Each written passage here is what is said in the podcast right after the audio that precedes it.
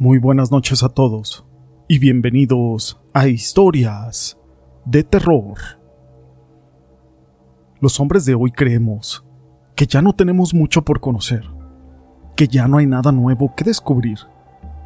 Pero en este programa vamos a conocer historias, experiencias, situaciones que ocurren del más allá y de lo sobrenatural. Los espíritus malignos se mencionan tanto en el Antiguo como en el Nuevo Testamento, pero con frecuencia reciben otros nombres, como espíritus inmundos o espíritus impuros.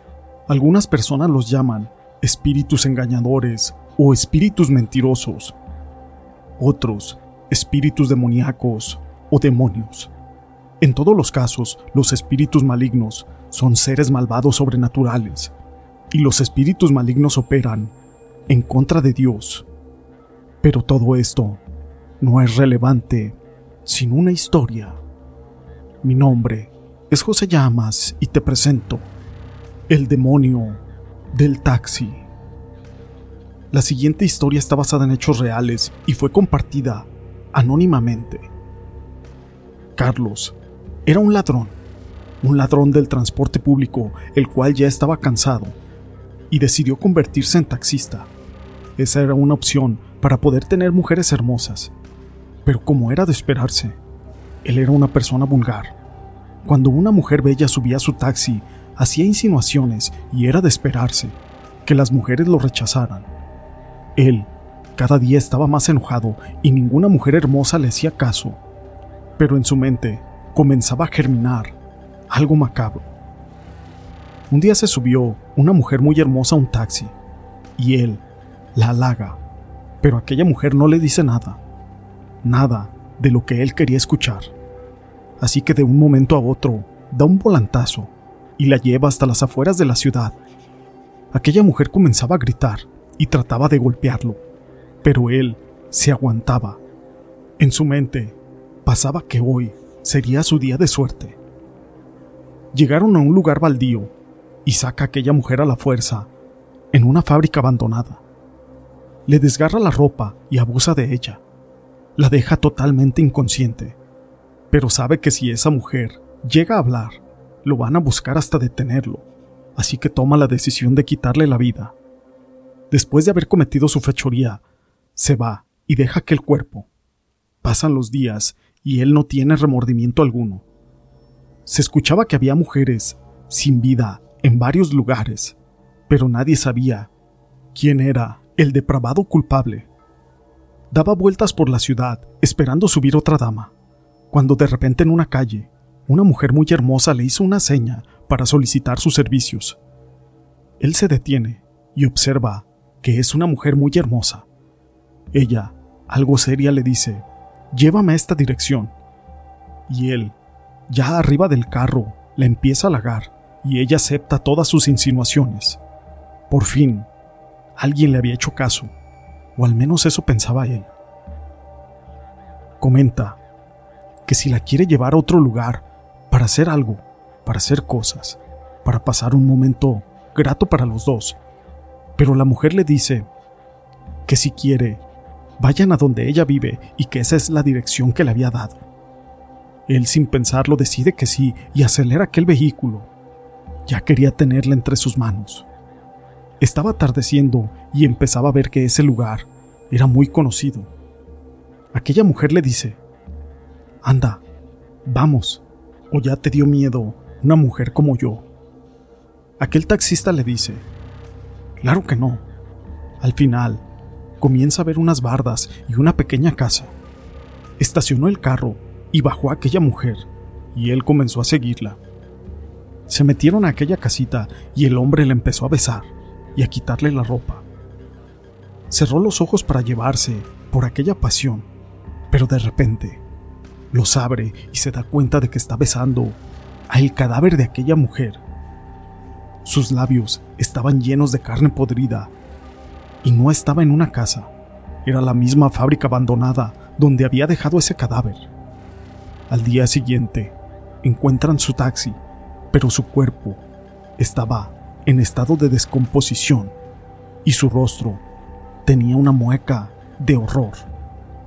se dice que aquella mujer buscó la forma de vengar su muerte. Esta historia es popular entre los taxistas y choferes del transporte público e incluso ya han desaparecido algunos otros hombres más y se cree que es esa mujer la culpable de estas desapariciones. Esta historia la quise compartir con ustedes, pero no es la única historia que tenemos acerca de taxistas. La siguiente historia fue compartida por Crónicas Paranormales, Huasteca Potosina. Muy buenas noches a todos y gracias por compartir tantas historias. Desde que descubrimos su página, a veces en la noche mi familia y yo nos ponemos a platicar de espantos y escuchar estos relatos que nos gustan tanto. Bueno, ahora llegó mi turno de compartirles lo siguiente. Yo soy taxista de oficio y tengo 32 años de servicio aquí en Ciudad Valles. Obviamente voy a omitir la ubicación de la rampa y el número de mi taxi. Una vez, como de costumbre nos tocó en los días miércoles, estar hasta tarde trabajando. Pues yo tengo la costumbre de escuchar la radio para entretenerme un rato. Me acuerdo que esa noche tenía bastante hambre, pero eran como días de feria. Y pues el trabajo estaba muy bien. Así que pensé que después de llevar mi último viaje, pasaría a cenar. Pues me tocó llevar a unos muchachos que ya estaban algo tomados, a Tamazopo. Era un buen viaje, así que accedí. Los llevé y todo iba bien. Pero al regreso, ahí en el entronque, resulta que empecé a sentir que el carro se comenzaba a tambalear. Así que decidí bajarme y me di cuenta de que las dos llantas traseras se habían ponchado y para mi mala suerte solamente traía una refacción. Así que intenté comunicarme allí en la tienda, pero ya estaba cerrada. Así que no tuve más remedio que aguantarme hasta el otro día o tomar el transporte para ir por otra llanta hasta mi casa. Decidí esperar para ver si pasaba alguien. En eso, yo vi que venía un taxi un compañero de trabajo. Su luminiscencia o su letrero decía, taxi. Eso me llenó de alegría, así que yo me acerqué a la carretera y le hice señas.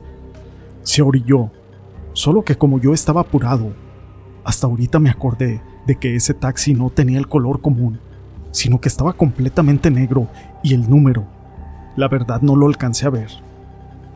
Me subí y al subirme sentí el asiento de atrás húmedo. Yo no me subí enfrente porque el conductor traía como un costal. En ese momento arrancó el carro y el chofer ni siquiera me preguntó nada. Yo tuve que decirle, muchas gracias por recogerme.